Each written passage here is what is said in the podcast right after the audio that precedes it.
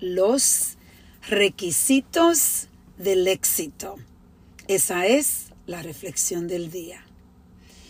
Quiero compartir con ustedes una conversación que yo tuve hoy con unas de mis empleadas y esa conversación me puso a pensar los requisitos del éxito.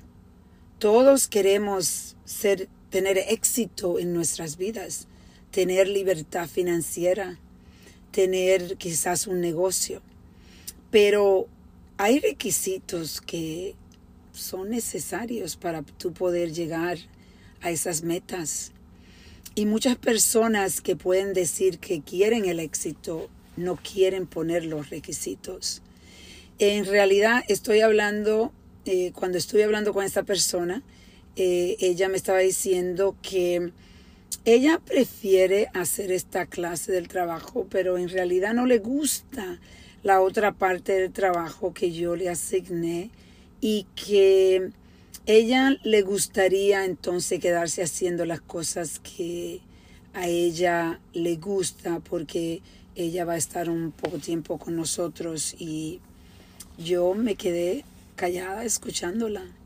Y le dije este consejo que te voy a dar a ti eh, para que quizás tú puedas reflexionar en la forma que tú estás actuando y el deseo de tus éxitos y cómo lo estás limitando.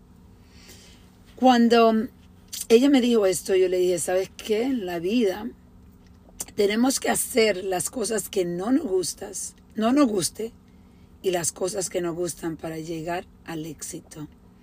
Y empecé a recordarme cuando yo empecé en, en mi trabajo de Scarsdale Medical, donde duré 26 años. Y cuando a mí me decían que hiciera algo, yo quería aprender. A mí no me importaba si no me gustaba.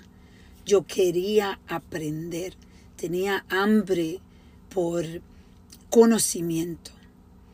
Cuando tú dices, oh, eso no me gusta, yo no quiero aprender de esto en un trabajo, te estás limitando el conocimiento es poder, el conocimiento es éxito, el conocimiento es libertad financiera.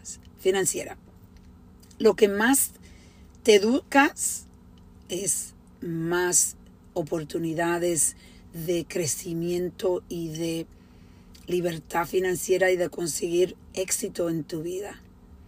Entonces hoy te voy a invitar a reflexionar en lo que tú estás diciendo no. No me gusta hacer eso, entonces no quiero que me pongan a hacer eso. En realidad las personas que dicen eso son personas que quieren quedarse en averaje sin darse cuenta. Y estuve yo eh, eh, ayudándole a ella a reconocer que nuestras decisiones son hechas el 95% con nuestra subconsciencia y la subconsciencia es, es el pasado, es como nuestros padres nos criaron y muchas veces eso nos limita inmensamente. Por eso hoy te invito a reflexionar y a reconectar